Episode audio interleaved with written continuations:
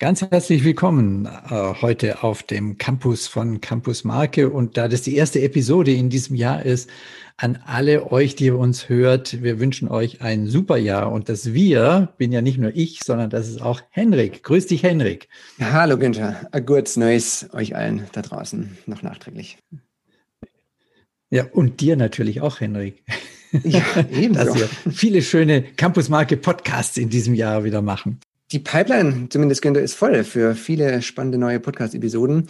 Seid also gespannt, was wir dieses Jahr mit euch vorhaben. Aber bevor wir ins ganze Jahr schauen, Günther, was, um was geht es denn heute? Also wir beschäftigen uns heute mit dem Thema, wie Design und Formgebung Marken einen Charakter gibt, auch Marken ein Gesicht gibt, ne, dass man nachvollziehen kann, wofür sie stehen. Und äh, das ist ein sehr spannendes Thema, ein umfassendes Thema. Dazu haben wir auch heute wieder einen äh, Experten, ähm, der lange Jahre und viel Erfahrung hat und etliche Awards gewonnen hat, äh, mit dem wir uns nachher im Interview dazu auch mal austauschen. Mhm. Bevor wir da tiefer einsteigen, lass uns doch mal ein bisschen Wikipedia anschauen, was denn da eigentlich Brand Design oder Markendesign ähm, da geschrieben wird, damit wir so alle auf der gleichen Wissensebene sind. Ähm, Brand Design und die Formgebung einer Marke sind nichts anderes als die Übersetzung der Vision, der Unternehmenskultur, der Positionierung und des strategischen Konzeptes einer Marke in ein visuelles Erscheinungsbild. Und dann heißt es weiter, Hauptziel äh, der Markenführung ist es, die eigene Leistung vom Angebot der Wettbewerber abzugrenzen und sich über die eigenen Produkte oder Dienstleistungen spürbar von den Mitbewerbern zu unterscheiden. Ja, also Winter, genau unsere Rede, was wir immer sagen, eine Positionierung ist dafür da, ähm, zu wissen, wer man selber ist, aber auch natürlich davon abgeleitet zu wissen, wer die anderen sind, beziehungsweise wie wir uns von den anderen unterscheiden. Und das dann, das Ganze zu nehmen und in ein Design zu gießen, das ist Markendesign, das ist Branddesign. Also Design ist im Prinzip die Übersetzung von markenstrategischen Inhalten, sodass man das überhaupt wahrnehmen kann.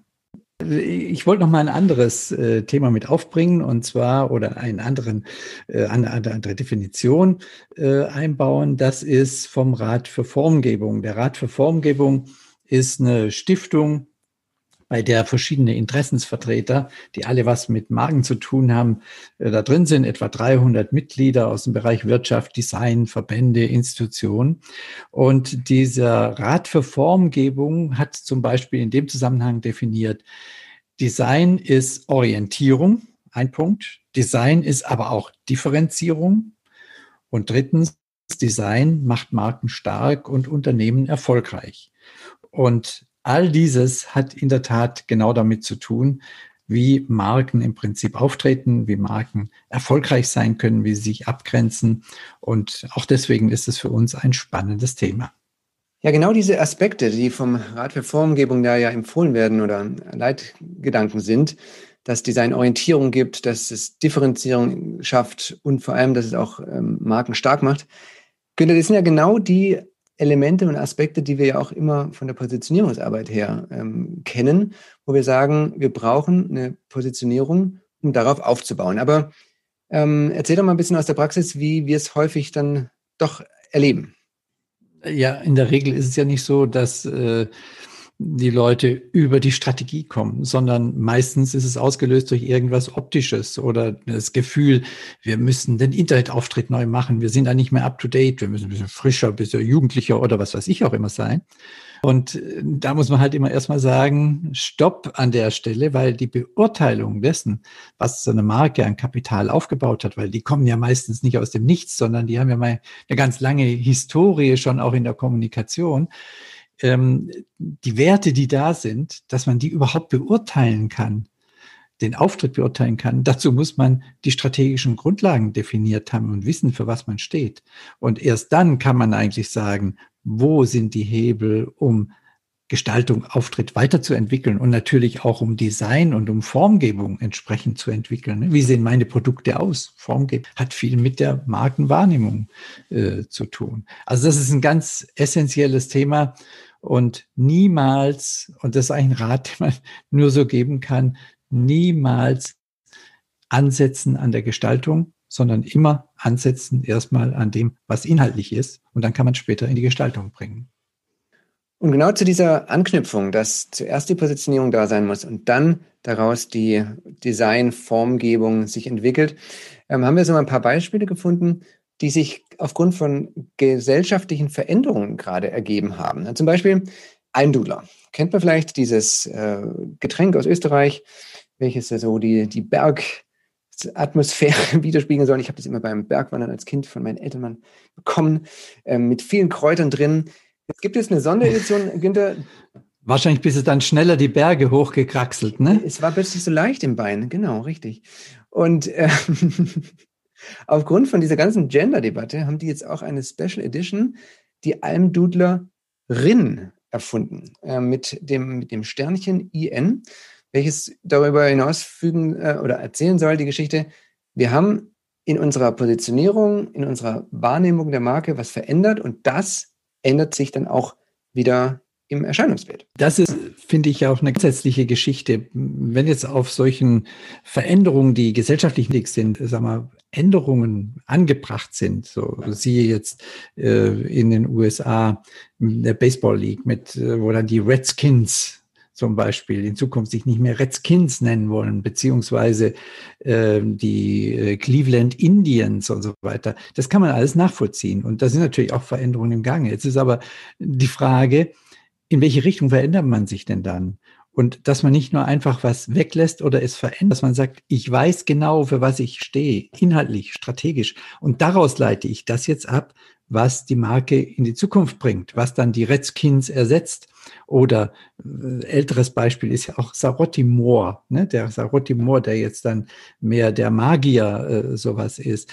Und so gibt's immer wieder Beispiele, äh, wie sich Marken natürlich auch weiterentwickeln müssen und äh, auf gesellschaftliche Strömungen auch reagieren müssen oder sich möglichst dann an die Spitze setzen, wie wir das beim Almdudler und bei der Almdudlerin äh, gesehen haben. Aber ich muss einfach wissen, was ist denn die Strategie, aus der ich das mache, damit ich auch nach wie vor am Kern meiner Marke bin und nicht irgendetwas verändere, weil irgendein Druck von außen kam. Du, dann lass uns doch jetzt mal, nachdem wir ein bisschen, bisschen so das Feld abgesteckt haben, der Design und wie ist das angeknüpft an die Marke, lass uns doch jetzt mal zu unserem Interviewgast kommen. Ja, wie Design und Formgebung die Markenwahrnehmung prägen, dazu haben wir einen besonders berufenen Gast, nämlich Andreas Gantenhammer, der schon sehr, sehr lange das Ganze macht, viel Erfahrungen hat und wir begrüßen dich recht herzlich, Andreas, hier bei uns auf dem Campus von Campus Marke. Ja, hallo, Andreas hier. Grüße. Kannst du vielleicht einfach mal kurz ein paar Hintergründe noch äh, zu dir geben? Das kannst du besser, als wenn wir das erzählen. Gerne, ja. Also wie gesagt, mein Name ist Andreas Gantenhammer, mit gleichnamige Designagentur, ähm, seit 28 Jahren auf dem Markt. Äh, angefangen hat alles mit dem Erscheinungsbild des deutschen Handwerks vor schon urlanger Zeit. Es hat jetzt bald sogar 30-jähriges Jubiläum und seitdem haben wir viele nationale und internationale Kunden betreut. Viel Mineralwasser, viel Mode, aber auch viel Science seit über 20 Jahren betreuen wir zusammen mit einer Partneragentur einen der führenden Analytik-Instrumente-Hersteller der Welt und ja, können eigentlich ganz gut immer auf langjährige Kundenbeziehungen zurückblicken und freuen uns, dass wir jetzt auch äh, hier mal in der Podcast-Reihe dabei sein dürfen. Und wie ich weiß, du bist ja auch noch sonst aktiv, äh, so was äh, Lehre und solche Dinge betrifft. Ja, das ist schon ein, ein Stück weit zurück, aber nicht allzu lange. 13 Jahre Lehrauftrag an der Heinrich-Heine-Universität zusammen mit meiner Frau im Bereich Informationsdesign. Das ist ein Teil der philosophischen Fakultät gewesen. Da waren die Leute, die eben, ähm, sag ich mal, Google programmieren können, also Informationswissenschaftler, aber später, wenn sie dann doch nur Homepages gestalten sollen, nicht so recht den gestalterischen Hintergrund haben, um das eben zu verbinden, das äh, Programmieren und das Gestalten, das war unser Auftrag da und den haben wir 13 Jahre lang gemacht. Jede Menge Designkompetenz quasi heute hier mit am Mikrofon.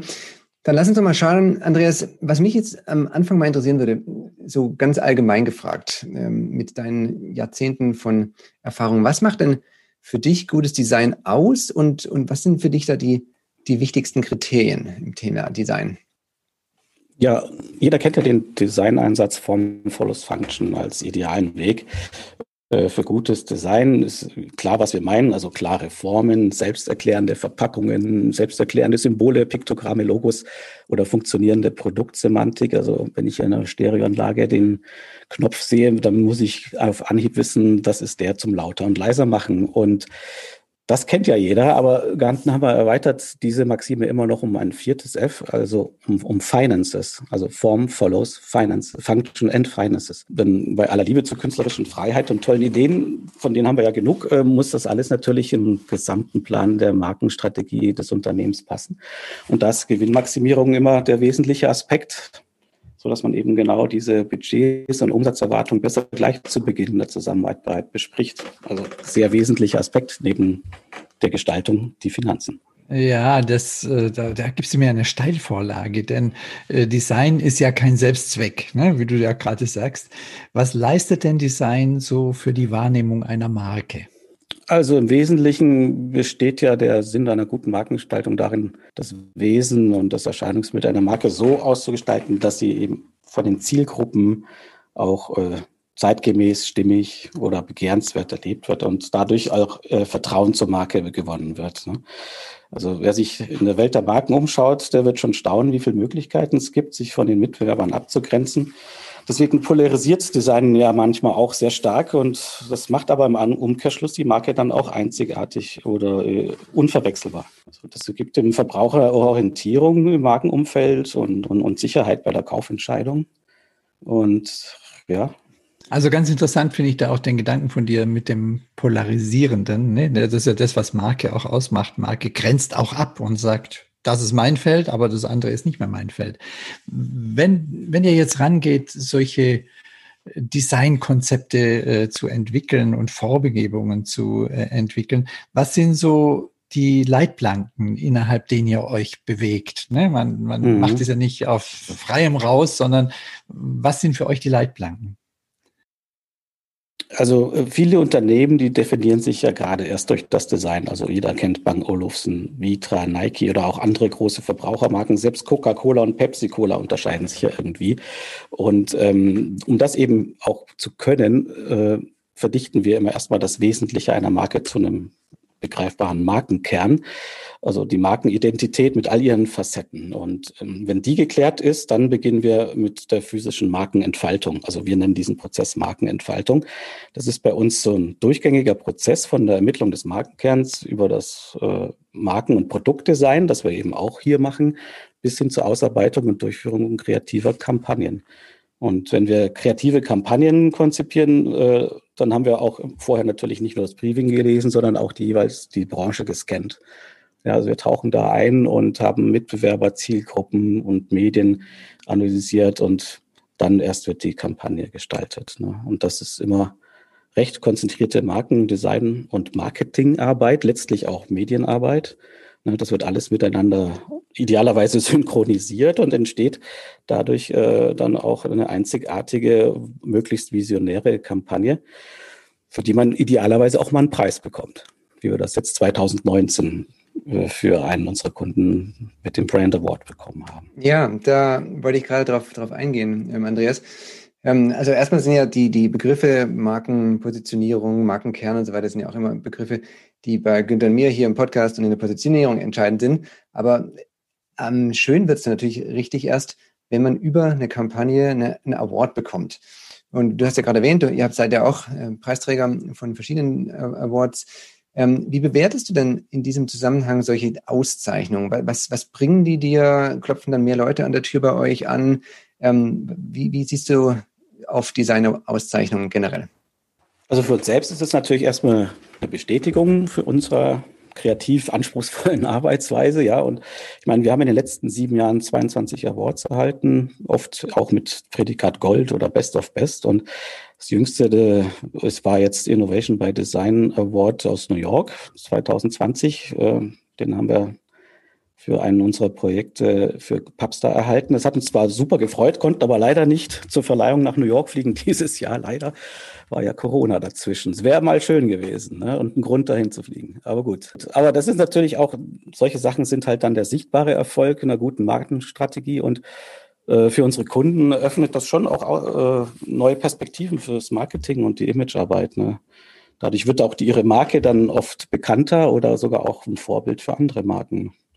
Also oder jetzt wie ein Beispiel für unseren Kunden Accent äh, wurde dann unser Design State of the Art in Asien. Ne? Da haben wir ein Bad der Zukunft entwickelt und letztlich haben wir in Verbindung mit dieser ganzen Kampagnen- und Produktdesignarbeit eben diesen German Brand Award für 2019 bekommen als Best, wie hieß das? Äh, Newcomer Brand of the Year, so war das, genau. Weil die eben auf den deutschen Markt gekommen sind mit diesem Ding als erstes. Ne?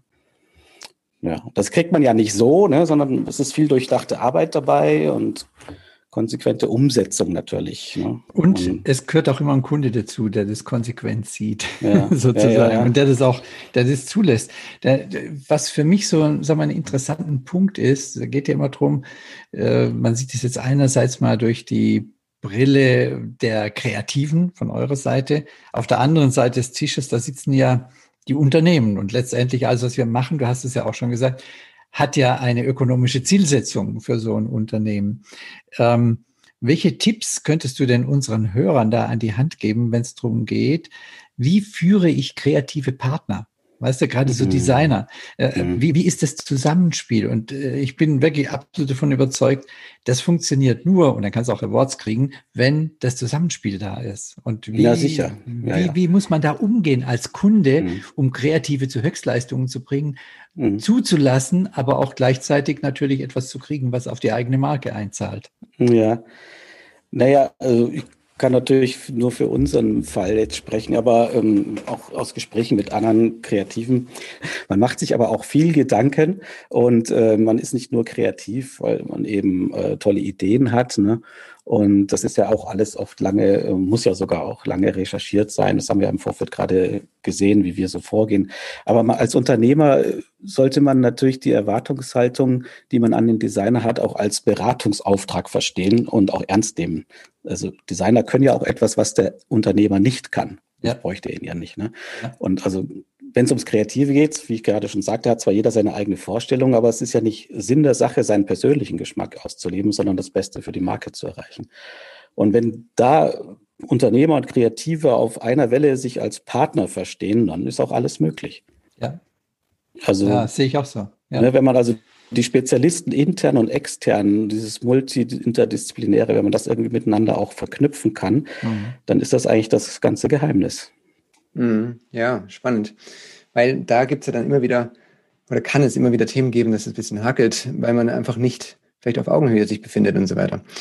Ähm, zum Schluss würde mich noch interessieren, Andreas, ähm, wenn du jetzt mal auf das abgelaufene Jahr 2020 zurückschaust, was ist dir denn so designmäßig im Gedächtnis geblieben? Kannst da jetzt Best of oder Worst of ähm, berichten. Mich würde mhm, einfach mal so aus ja. deiner Brille interessieren, was, was, was für dich als Experte da dabei war. Also ich kann gar nicht irgendwie jetzt konkret sagen, diese Marke oder das Produkt, das war jetzt das Tollste oder das äh, Innovativste. Irgendwie haben wir alle versucht, ähm, in dieser Krise neue Sachen zu machen. Ich habe gesprochen ganz viel in diesem Jahr äh, über Videokonferenzen, über Zoom mit äh, Unternehmen wie Vitra, äh, Core und äh, anderen großen, also bekannten Marken. Und alle haben sie eben äh, einen Prozess begonnen, der mich viel mehr eigentlich bewegt. Äh, diese, alle designverantwortlichen Unternehmen haben ein Umdenken begonnen äh, und gesagt, wir müssen jetzt anfangen, neue Sachen zu machen. Also jedes Unternehmen hat seine eigenen Kraftfelder, Markenkraftfelder neu bewertet oder ist dabei. Und dadurch entstanden und entstehen immer noch Innovationen, die sonst vielleicht verborgen geblieben wären. Und ähm, wir arbeiten mit unseren Kunden auch schon seit Jahren an Zukunftsszenarien ihrer Marken, aber jetzt ohne Krise, aber nur überhaupt äh, visionär eben auch, um zu sehen, was ist denn vielleicht der nächste Trend? Das muss man ja auch versuchen zu erahnen und ähm, gibt es ja auch diverse Quellen. Und das ist aber jetzt äh, 2020 nochmal viel intensiver geworden und eine sehr interessante Zeit für alle, die Ideen haben. Ja, ich denke wirklich eine spannende Zeit für die Zukunft. Und vor allen Dingen, es wird Verhaltensänderungen auf jeden Fall geben.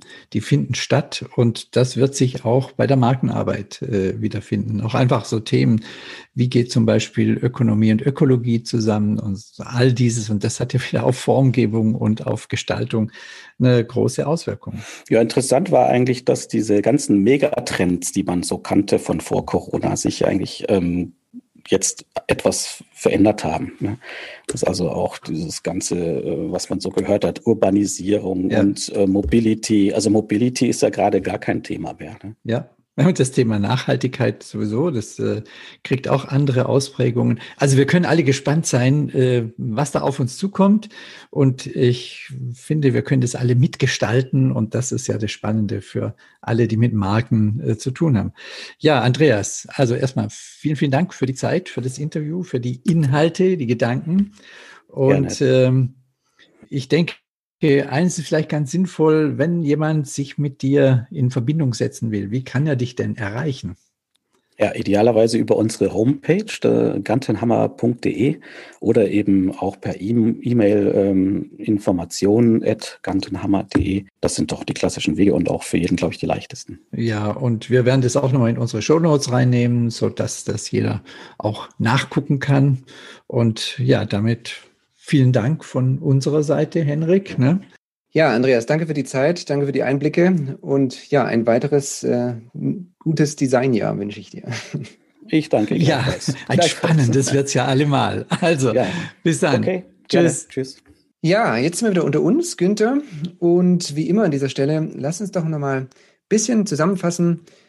Was nehmen wir heute mit aus dem Podcast? Was können wir heute lernen? Ja, also ich fand ganz interessant so ein Begriff wie Markenentfaltung, die physische Markenentfaltung.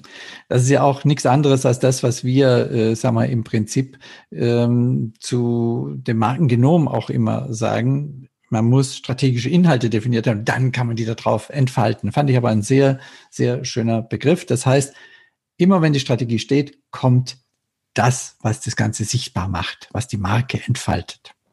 Ja, und ähm, bei dem Stichwort sichtbar machen und Markenentfaltung, was der Andreas ja verwendet hat, da fällt mir immer so ein Vergleich ein. Und zwar, ich, das ist dieser Eisbergvergleich, wo sechs Siebtel der Eisbergmasse sind unterhalb der Wasseroberfläche. Und das ist halt genau diese Positionierungsarbeit, die man quasi am Anfang als ersten Schritt machen sollte und dann überleitend in das Design, in die Grafik, in die Logoentwicklung zu gehen.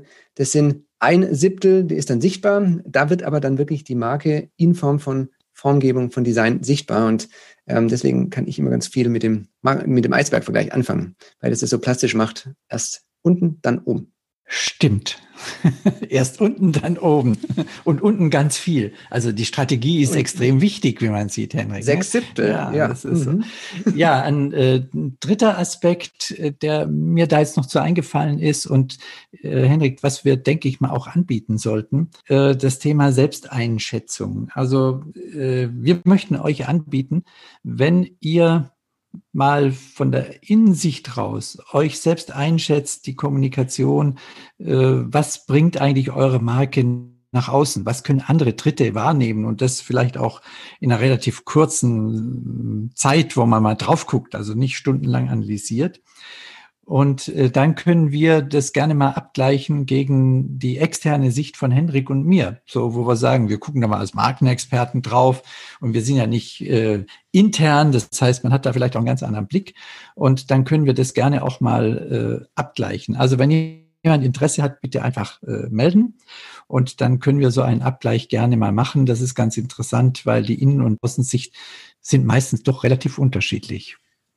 Ja, und äh, Günther, wichtig ist noch zu erwähnen, dass wir diesen Abgleich unverbindlich machen. Also das soll jetzt äh, nicht mit Kosten verbunden sein. Meldet euch einfach unter info at campusmarke.de. Da sind wir gerne bereit, mal euch einen ähm, Blick zu geben über unsere Einschätzung. Und ähm, genau, dann habt ihr da vielleicht eine hilfreiche Einschätzung von uns. Ja, Günther, ansonsten soll es an dieser Stelle für die heutige Episode wieder mal gewesen sein. Wir danken ganz herzlich fürs Zuhören und dass ihr uns auch im neuen Jahr 2021 gewogen seid. Bleibt es weiterhin. Wir werden es auch tun, wie gesagt, mit spannenden weiteren Episoden in den nächsten Monaten. Also wir, wir wollen hart dafür arbeiten, dass ihr uns gewogen bleibt. sozusagen. ne? Das wird hier mit den Download-Füßen abgestimmt, ne? genau. Und ansonsten gilt wie immer alle Shownotes von der heutigen Episode und den Kontakt zu Andreas unter campusmarke.de. Unter der heutigen Episode findet ihr alles auch im Internet. Und dort könnt ihr euch auch für unser Newsletter anmelden. Wir freuen uns, wenn ihr beim nächsten Mal wieder dabei seid. Macht's gut. Schönen Tag noch. Ciao. Ja, bis dann. Tschüss. Campusmarke, der Podcast über Markenstrategie und Markenpositionierung. Tipps, Infos, Interviews. Campusmarke, Marke auf den Punkt gebracht.